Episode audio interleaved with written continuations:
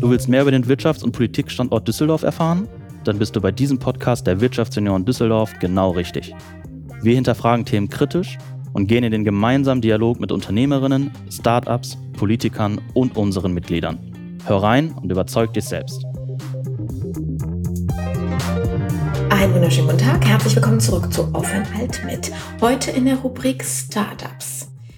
Wenn äh, ich euch einen Begriff jetzt mal vor die Füße werfe, nämlich Fast Fashion, könnt ihr was damit anfangen oder ist das erstmal etwas, wovon ihr noch nie was gehört habt? Wir werden uns heute nämlich über das Thema Kleidung und ja, Nachhaltigkeit unterhalten. Aber keine Angst, es wird extrem spannend, denn das ist ein Thema, was uns jeden Tag beschäftigt und vor allen Dingen auch in die ähm, Kerbe schneidet des ähm, ja, Umweltschutzes und dass wir äh, auch lange was von unserem Planeten in der Art und Weise, wie er jetzt ist, beziehungsweise hoffentlich irgendwann wieder besser wird, haben. Und dazu habe ich einen ganz speziellen Gast eingeladen, nämlich die Monika Haug von Repairables. Herzlich willkommen.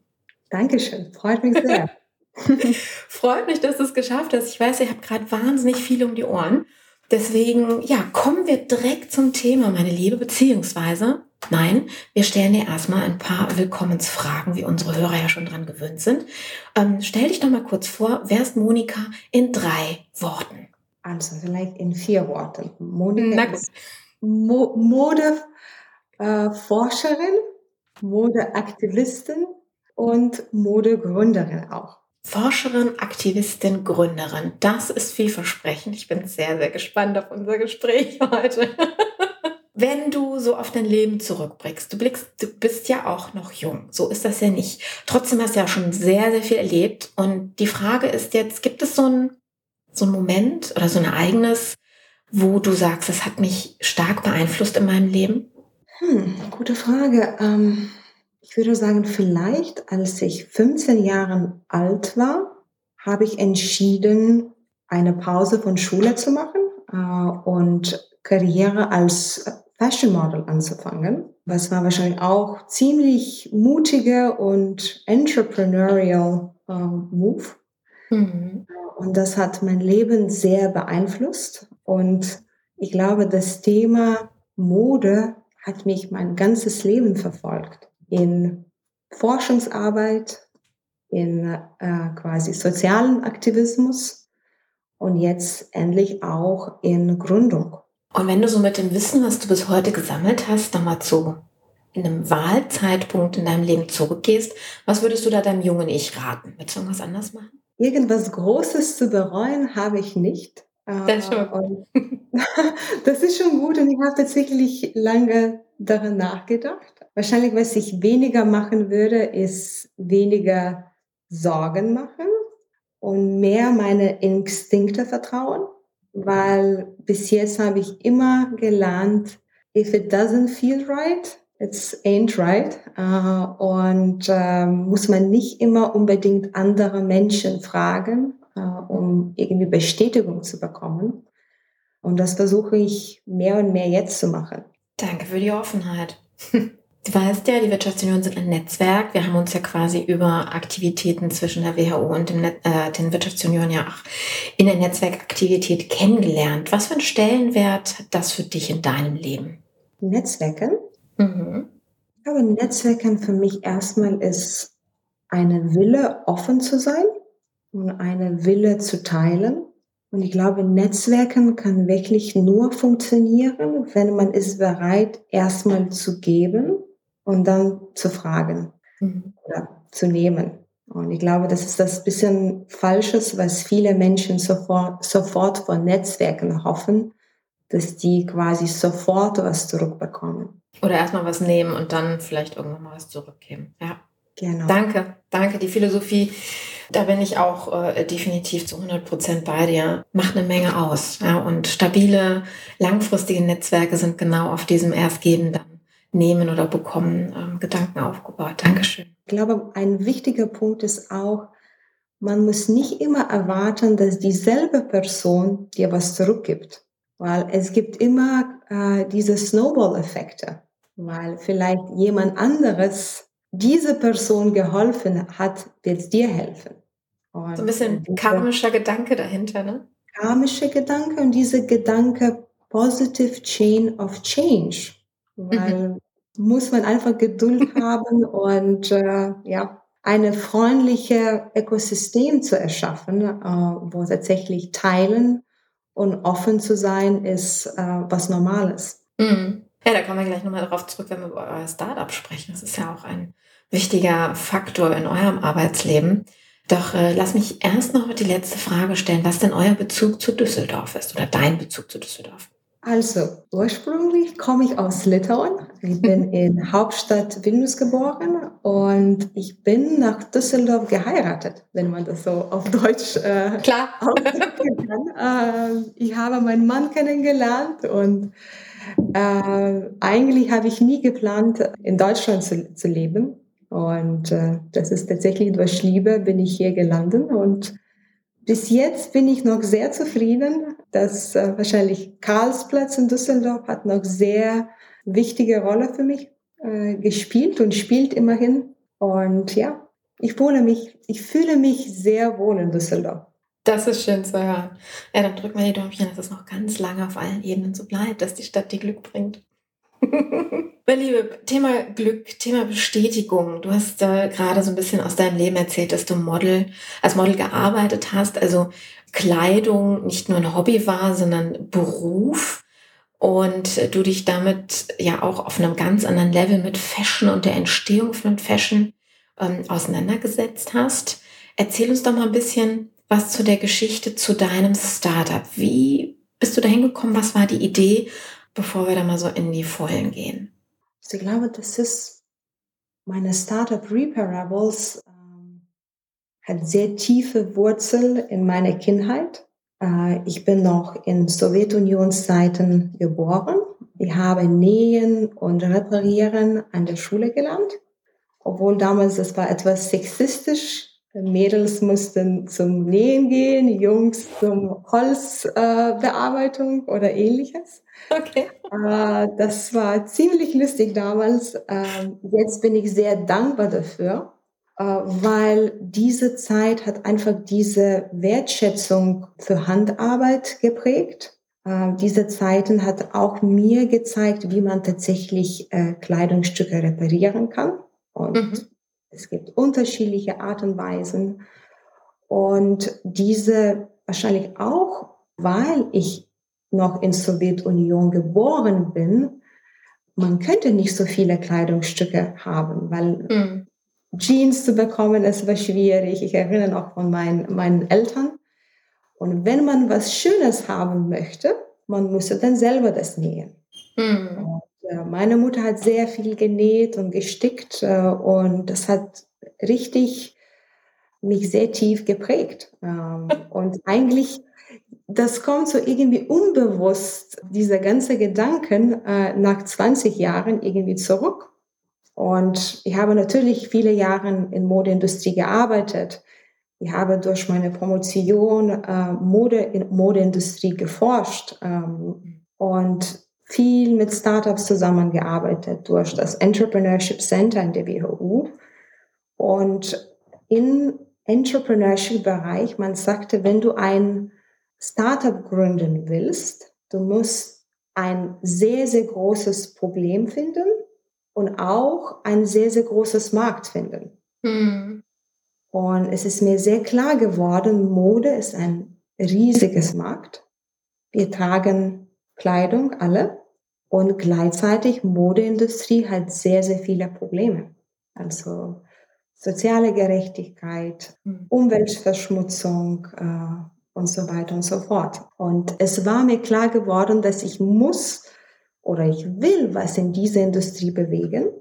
Und ich muss wirklich ehrlich sagen, ich habe wahrscheinlich halbes Jahr schlafen gegangen mit dieser Idee, was brauchen die Frauen tatsächlich von Mode? Ja? Okay. Ähm, was braucht die Industrie? Äh, was kann man Neues machen, mehr Sinn für diese Industrie zu geben? Und dann kam das Thema Reparaturen irgendwie sehr aus, aus sehr, sehr Tiefe. Das, es, ist, es war mir einfach klar, dass wir brauchen keine neue nachhaltige T-Shirt-Marke, ja, äh, weil damit werden wir das System nicht verändern. Und ähm, durch meine eigene Liebe zu Kleidungsstücke, die ich habe, Mhm. Ich habe sehr, sehr viele Kleidung, muss ich sagen. Willkommen zu ähm, weil, warum ich so viele Kleidungsstücke habe, weil ich entsorge nichts. Mhm. Über Jahre, ich habe noch Kleidungsstücke, die ich äh, mit 15 Jahren getragen habe. Mhm. Und ich habe die nie entsorgt, immer gepflegt. Und dadurch kam diese Idee, okay, vielleicht sollen wir alle etwas mehr reparieren und mehr Kontrolle über unsere eigene Kleidungsschränke gewinnen. Du sprichst da was Wichtiges an, denn im Grunde genommen ist der Umgang mit Kleidung ja eher eine Haltung. Ich glaube, das hast du in einem TED-Talk ja auch wunderbar gesagt. Ne? Ich, ich musste gerade so lachen, als du das erzählt hast, weil ich habe dann an meine Kindheit auch zurückgedacht und so zum Thema Jeans. Ja? Und in, in meiner Kindheit, ich bin jetzt 41, wenn wir das ja aufnehmen, ähm, da hat meine Mama, wenn ich mir ein, ein Loch in die Jeans gerissen habe, irgendwie am Zaun, dann war ich doch so ein bisschen wildes Mädchen irgendwie damals. Ich habe eher Fußball gespielt, also bei Puppen, ähm, äh, habe ich dann Flicken drauf bekommen. Ja, da sind auch noch Socken gestopft worden. Heute ist es ja so, ist ein Loch in der Socke. Ja, wenn es groß genug ist, dann wird es dann halt weggeschmissen an der Stelle, beziehungsweise die Jeans wird eben ersetzt. Und ähm, auch das, was du sagtest mit dem großen Kleiderschrank. Ich bin genauso. Ähm, ich bin allerdings, also ich habe vor, vor über 20 Jahren als Personal Shopperin angefangen, als ich quasi äh, meine Imageberatung aufgemacht habe. Und da hat man uns auch schon beigebracht, also geh mit deinen Kunden in den Kleiderschrank und guck, was haben die seit mindestens einem Jahr nicht mehr getragen und das kann pauschal schon mal weg. Das hörst du ja immer wieder. Und das finde ich ganz schlimm, denn zum einen ist es ja so, und da, das kannst du ja mit Sicherheit auch bestätigen, Mode kommt ja immer wieder. Ja, und Vintage ist ja nicht unbedingt, ähm, also ist ja mittlerweile auch ein Prädikat wertvoll bei Kleidung und wertet Kleidung auch auf. Woher glaubst du, kommt dieser, dieser Wahn, ich nenne es wirklich mal ganz bewusst mit diesem eher negativen Wort, ähm, sich schnell loszulösen von Kleidung, die vielleicht nicht mehr up to date ist, nicht mehr zur neuesten Saison gehört oder vielleicht doch ein paar, wenn man Kaschmirpulli hat, ein paar Pilling-Knötchen ähm, äh, irgendwie unterm Arm hat oder sowas. So aus deiner Erfahrung mit der Mode, woher kommt das, dass die Leute immer so schnell alles wegwerfen in diesem Bereich? Also ich glaube, es gibt zwei Einflüsse. Einmal aus der Modeindustrie, weil Modeindustrie lebt von mehr Verkaufen. Und Modeindustrie sagt ja immer, kauf dich glücklich, kauf dich glücklich. Äh, du, du musst was Neues haben. Und das ist schon so sehr, sehr tief äh, in unserem Gehirn, dass wir müssen uns ständig erneuern. Okay. Das heißt, du sagst, die Industrie hat uns gebrainwashed und wir sind im Grunde genommen an der Stelle nicht mehr Herr unserer eigenen Entscheidungen, sondern Ganz genau. gehen nach Werbung. Sogar, wenn mhm. du denkst, kamen an Filme wie Sex and the City. Also, Welche Frau hat die DVDs nicht zu Hause?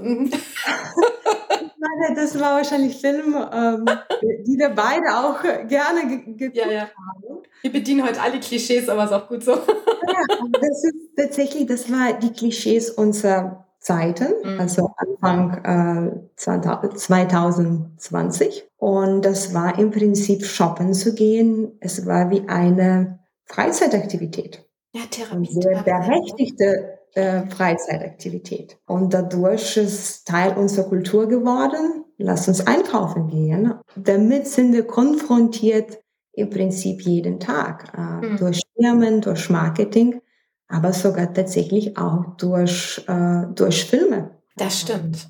Wenn du, äh, du hast ja gerade gesagt, du, du hast geforscht in dem Bereich. Kannst du uns so ein paar Zahlen geben? Wie viele Tonnen Kleidung werden im Jahr naja, weggeschmissen beziehungsweise in die Wiederverwertung gegeben. Da hat man so eine Idee bekommen, wie viel da eigentlich wirklich im Kreislauf ist. Ich habe nicht zum Thema Kleider und Sorgen geforscht. Okay. Ich habe geforscht im Bereich Innovationsprozesse und Kollaborationsprozesse in Modeindustrie. Mhm. Allerdings kenne ich natürlich ein paar Zahlen und äh, die Zahlen ändern sich und äh, die sind nicht immer sehr einfach vergleichbar aber mindestens in Deutschland ist es vermutet, dass ein eine Million Tonnen Altkleider enden deren Leben in Altkleidercontainer. Das ist schon verrückt. Jetzt glaubt man ja, dass der Altkleidercontainer ähm, nicht die Endstufe ist, sondern dass dann Kleidung aufbereitet wird und dann verteilt wird. Aber dahinter steckt ja eine Riesenindustrie, die dann auch wieder zu extremer Umweltverschmutzung führt. Ich weiß nicht, ob äh, unsere Hörer darüber informiert sind.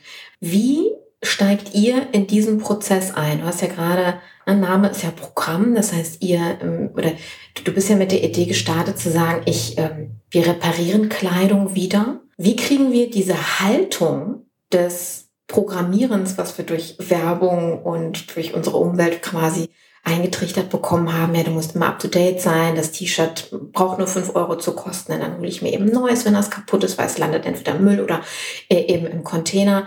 Ähm, wie geht ihr dagegen vor, beziehungsweise was tut ihr dafür, um das Mindset zu ändern? Weil das ist ja schon eine sehr, sehr starke Konditionierung, die wir seit Kind auf haben. Auf jeden Fall. Und es ist eine sehr anstrengende, aber auch sehr interessante Arbeit, muss ich sagen, weil tatsächlich wir haben zwei große Probleme. Und äh, erstmal, es ist so billig, neue Kleidung zu kaufen. Mhm. Und zweites, es ist so einfach, neue Kleidungsstücke zu kaufen. Weil zwei Klicks und hast du das schon morgen vor, vor deiner Tür. Stimmt. Thema billig wäre das für uns sehr schwierig mitzuhalten, weil wir reparieren in Deutschland, wir sind transparent und wir wollen auch unser Handwerk mit uns mitnehmen und nicht äh, ausbeuten. Aber was wir hoffen, dass durch Hilfe der Technologie, wir können vielleicht auch reparieren, so einfach und so modisch wie mhm. neu.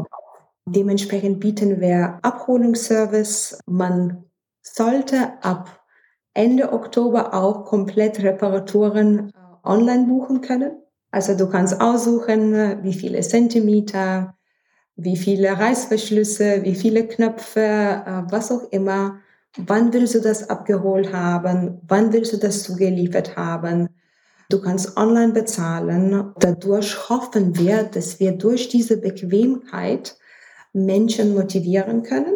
Das ist eins. Von anderer Seite, wir möchten auch ein kulturelles Veränderung schaffen und durch das Thema Lieblingsstücke mhm. an Menschen zu kommen, äh, weil man repariert nicht nur, weil das Kleidungsstück war sehr teuer. Man kann auch sehr billiges Kleidungsstück haben, den man sehr, sehr liebt. Mhm. Und äh, dadurch will man das lange behalten. Und wir sagen, dass mit Kleidungsstücke man teilt seine Erfahrungen.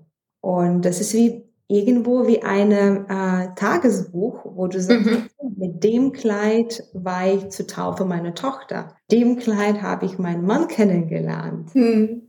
Mit dem Kleid habe ich mein erstes Job bekommen oder mit, oder mit diesem Anzug habe ich mein erstes Job bekommen. Und einfach diese Kleidungsstücke zu lieben, so lange wie es geht, ähm, wollen wir machen. Und wir haben unser Work Ethos. Und ähm, eins ist, dass, ich sage das auf Englisch, once repaired, even fast fashion becomes slow. Okay. And even knockoffs become originals. Weil mit jedem Reparatur ist Handwerk verbunden mhm. und das, dadurch wird jedes Kleidungsstück ein Unikat. Und diese Mindset versuchen wir durchzusetzen. Was ist tatsächlich äh, sehr interessantes und wir lernen jeden Tag äh, von Verhaltens der Menschen und die Reaktionen von unseren Kunden. Wie, wie sind denn die Reaktionen? Also zum einen vom Kunden, der dann sagt, Jetzt habe ich mir, nehm, nehmen wir mal eine Billig-Schuhmarke, weil ich auch gesehen habe, dass er ja auch Schuhe, Schuhreparaturen anbietet. So nach Motto, das habe ich mir äh, einen Sneaker für 29,99 Euro gekauft. Ja, der hält irgendwie ein Quartal, wenn ich da jeden Tag unterwegs bin. Zum einen, wie die Reaktion vom, vom Verbraucher ist, warum soll ich denn fast noch den gleichen Preis im schlimmsten Fall dafür bezahlen, um zu reparieren, wenn ich doch einen neuen haben könnte? Und auf der anderen Seite, sind die Reaktionen von der Industrie, wo du den ja quasi, indem du sagst, auch Fast Fashion kann Slow Fashion, also langlebige Mode werden, ähm, ja quasi in die Parade fährst. Wie sind da so die Reaktionen dieser beiden Gruppen auf euer ja, also wir bekommen tatsächlich sehr, sehr unterschiedliche Reaktionen. Ich glaube von Verbrauchern, manchmal ist tatsächlich so, äh, Menschen gehen auf unsere Webseite. Erster Eindruck, wie cool, wie, wie lustig. Zweiter Eindruck, oh Gott, wie teuer. ja. ja, klar. Mhm. Und dann muss man sagen, Mensch, vergiss nicht, wir sind in Deutschland. Was ist Mindestlohn in Deutschland? Und dann müssen die vielen paar Minuten nachdenken und dann kommt, okay, das macht Sinn. Aber du sprichst eine sehr interessante Doppelmoral an. Ne? Wir haben ja gerade die Wahlen hinter uns, wo das Thema Mindestlohn ja, ich glaube, in jeder der Debatten ja auch ein großes Thema war. Und ähm, jeder will ihn, Aber sobald sie betroffen sind, Preise zu bezahlen, die mit dem Mindestlohn ja in Korrelation stehen, hört es dann plötzlich auf, wieder Sinn zu machen. Ist eigentlich verrückt, oder? Meine lieben Hörer. Denkt mal drüber nach. Und Carmen, ich glaube, das Problem hängt damit, dass meisten von uns haben keine Ahnung, wie lange das nimmt, eine Kleidungsstück zu reparieren. Mhm. Man denkt irgendwie, äh, Armen von einem Jacken kürzer zu machen, man muss man einfach abschneiden.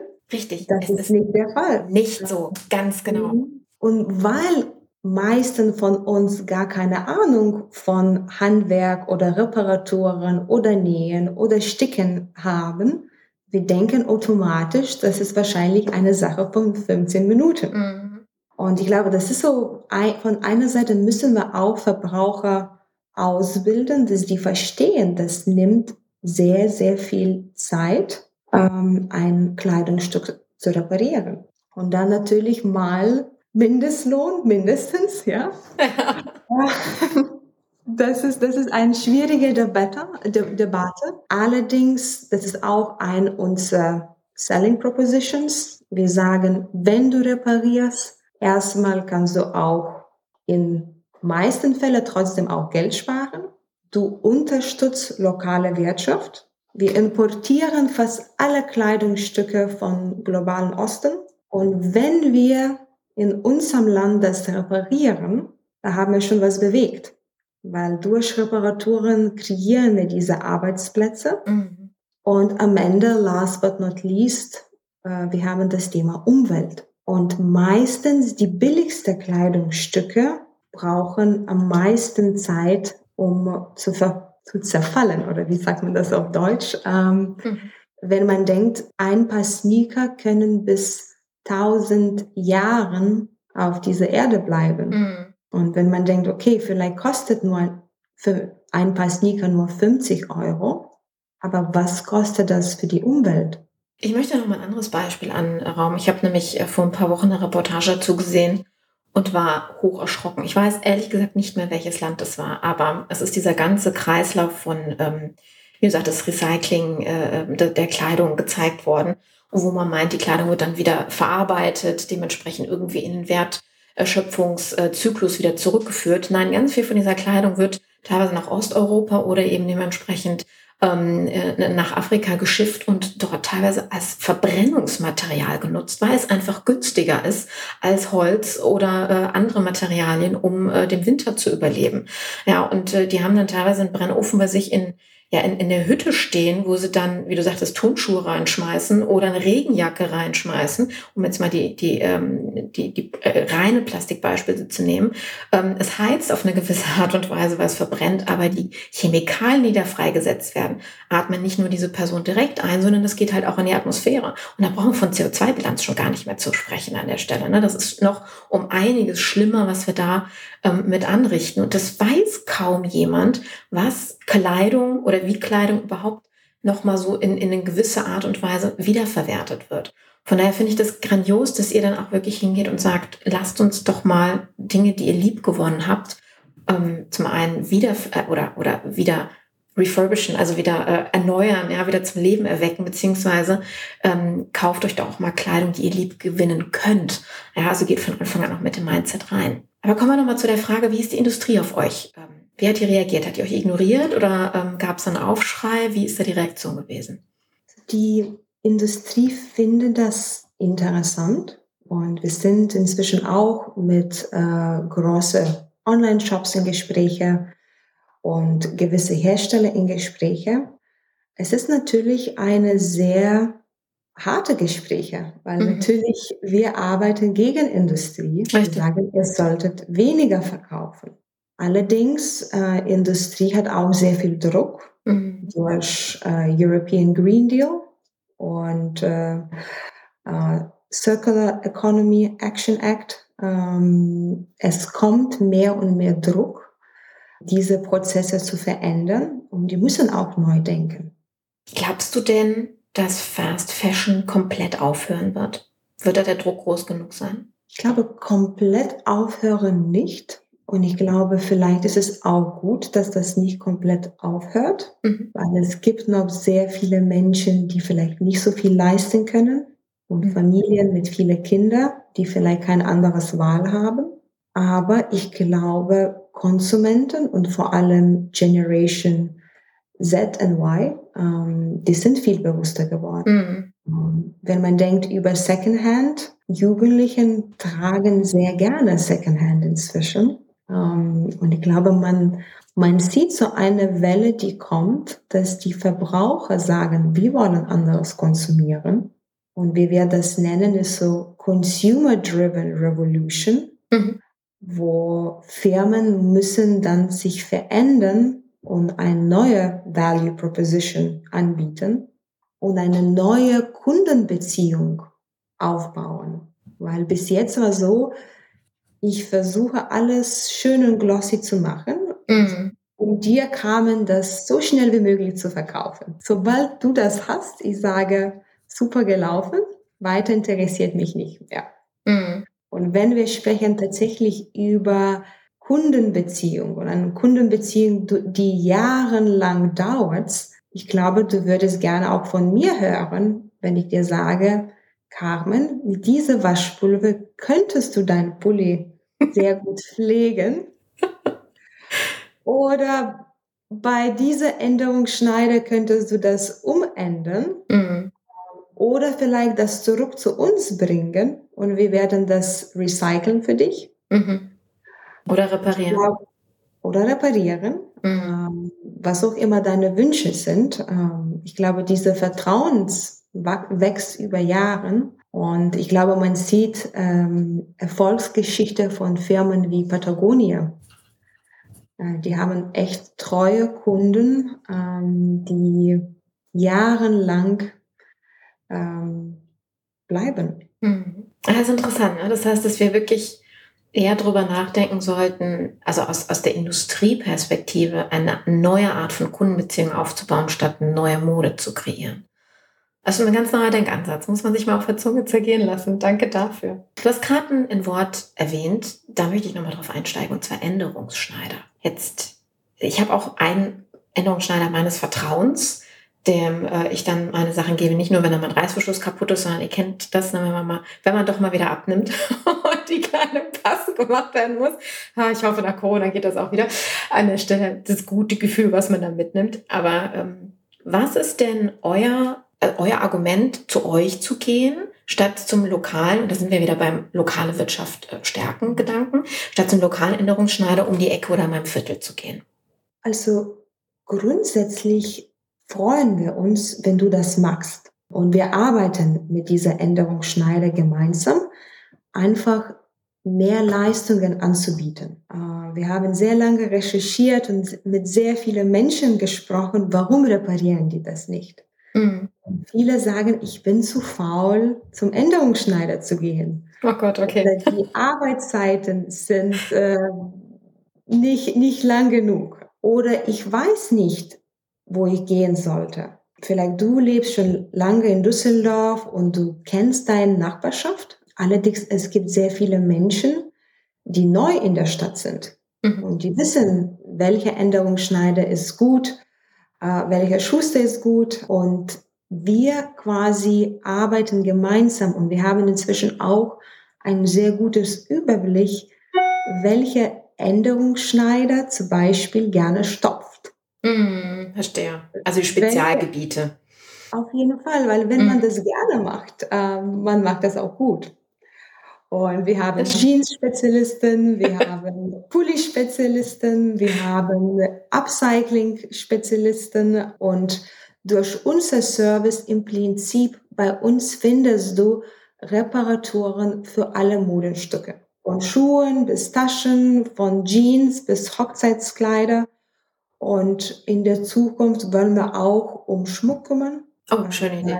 Uhrringe und mm. Ringe brechen auch. Und äh, Goldschmiede, glaube ich, heißt das auf Deutsch, ja. Äh, ist auch ein wichtiger Handwerk. Bedeutet, wenn ich jetzt nach, spätestens nach dem Interview heute sage, gut, ich schmeiße das nicht weg, sondern ich gebe ihm noch mal eine zweite Chance, dann äh, stärke ich auch die lokale Wirtschaft dadurch, dass ich zu euch komme, weil ihr Düsseldorf lokal dann mit den Änderungsschneidern, Spezialisten in gewissen Bereichen ähm, zusammenarbeitet und denen quasi des Jobs vermittelt. Verstehe ich das richtig? Genau. Okay, super. Das heißt, ich kann, du hast ja auch den, den Bring-Lieferdienst, finde ich auch total spannend. Ne? Mittlerweile kann man sich ja alles liefern lassen. Jetzt auch die reparierte Kleidung, finde ich super. Das heißt, ihr seid im Endeffekt die, die Erleichterung. Das heißt, ich musste nicht suchen, ich muss nicht ausprobieren, mich nicht ärgern, dass derjenige das dann doch nicht kann, was ich mir erhofft habe. Ähm, also ihr seid die Abkürzung als Vermittler und als ja, Plattform für mich, um meine Kleidung wieder in alten Glanz zu bringen, wenn man so zusammenfassen will. Okay. Und ich würde sagen, noch dazu, wir sichern auch Qualität, weil bei Reparaturen Qualität kann sehr unterschiedlich sein. Mhm. Und äh, natürlich, wir testen unsere Änderungsschneidern und unser Schuster. Dementsprechend können wir auch gewisse Qualitätsniveau versprechen. Wichtiger Faktor, gerade wenn man so das Lieblingsstück, ne, wenn es die Wachsjacke ist, die man seit zehn Jahren hat und die den Riss hat, dann kann man da nur einmal ran. man es mhm. versaut dann eben nicht noch einmal. Deswegen schön, dass du das nochmal erwähnst. Meine Liebe, wie sieht denn deine Prognose für die Zukunft aus? Oder Nee, vielleicht andersrum. Was würdest du dir von unseren Hörern denn wünschen? Ich glaube, ich würde einfach wünschen, dass wir eine neue Beziehung mit unserer Kleiderschränke aufbauen. Und heute ist noch September, letzter Tag, oder? Genau. Jetzt müssen wir nicht senden, ja. genau. Ja, heute, heute, heute ist der letzte. gesagt. Äh, Alles gut. Ähm, also im September es gibt ein Movement in UK, Second Hand September. Und was bedeutet, in September kauft man nichts Neues, man trägt, was man schon hat. Und wenn man sagt, ich habe schon nichts, dann kauft man entweder Second Hand oder leiht was aus. Und ich glaube, was ich einfach wünschen würde, und ich glaube, viele von uns haben das auch während Corona-Zeiten gemacht, einfach unser Kleidungs Schränke besser aussortieren.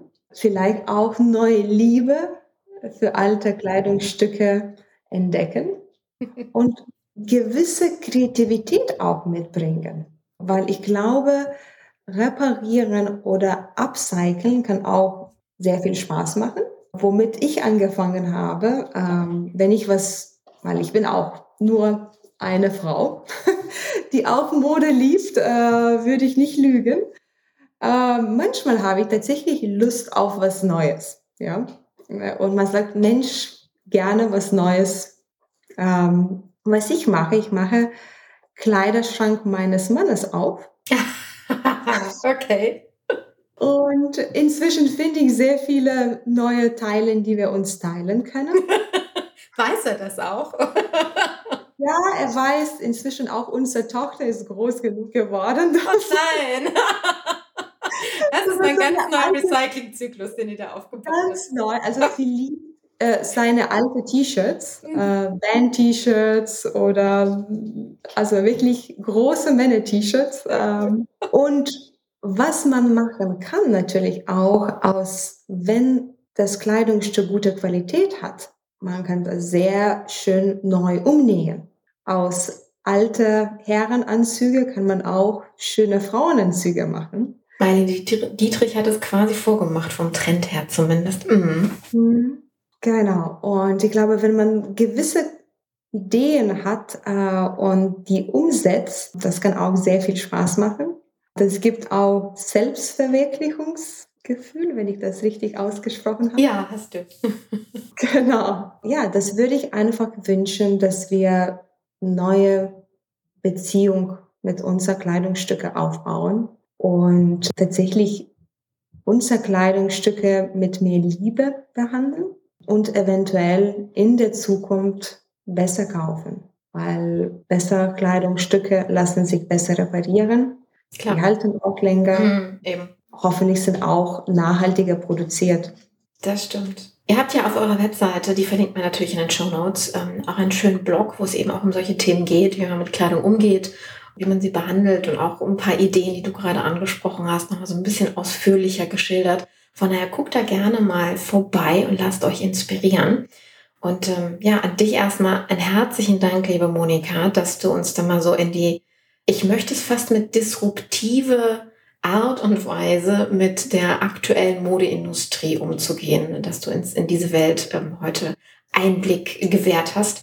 Ja, im, im Grunde genommen ist es wieder back to the roots. Ne? Dann, wenn wir vor 100 Jahren mal gucken, haben wir unsere Kleidung, wie du sagtest, ne? das, äh, das gab nicht jeden oder um, um die Ecke äh, einen Online-Shop oder einen Laden, wo wir was Neues kaufen konnten, sondern man hat die alten Sachen eben aufbewahrt beziehungsweise gepflegt und wiederverwertet. Aber auf diese Art und Weise müssen wir heute gar nicht vorgehen, sondern, meine Lieben, überlegt doch einfach mal, was unterscheidet euch von anderen. Das Gleiche zu tragen wie 100.000 andere auch in der Straße oder durch ähm, ja, eine Reparatur oder ein Refurbishing, wie man das ja auch ganz gerne bei Möbeln oder ähnlichem nennt, ähm, einfach ein Unikat zu schaffen, was euch dann ohne ein Vermögen dafür auszugeben, zu etwas Besonderem werden lässt und dann ein ganz neues Image für euch schafft, wenn ihr dieses Kleidungsstück nicht nur liebt, sondern eben auch tragt.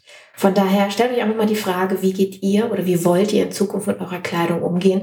Nicht nur unserer Umwelt zuliebe, sondern ja, unserer lokalen Wirtschaft zuliebe, eurem Kleiderschrank zuliebe oder im Partner zuliebe, je nachdem, was ihr aus dem Kleiderschrank eures Liebsten erzaubert. Danke für die Story. Das war sehr, sehr erhellend. Vielen Dank. Liebe Monika, ich wünsche euch, eure Firma sehr, sehr viel Gutes und, und ähm, ach ja, Du hattest uns ja auch nochmal äh, gesagt, dass äh, ihr im Oktober noch einen Erstkundenrabatt gewährt von 20 Prozent. Äh, den Gutschein-Link werden wir natürlich auch in die Show Notes packen. Also nehmt euch ein Herz und probiert es aus. Also gerade an die Herren, wenn ihr keine Knöpfe annähen könnt. Hallo Klischees. dann, dann nimmt auf jeden Fall bei den Service in Anspruch, vor, bevor ihr das Hemd oder die Hose wegschmeißt. Denn äh, das lohnt sich definitiv, solche Kleinigkeiten schon mal auszuprobieren, damit ihr da wisst, es funktioniert. In dem Sinne hören wir uns in der nächsten Folge wieder. Und das war auf ein Alt mit Monika Haug und Karl Brallitz. Bis dann.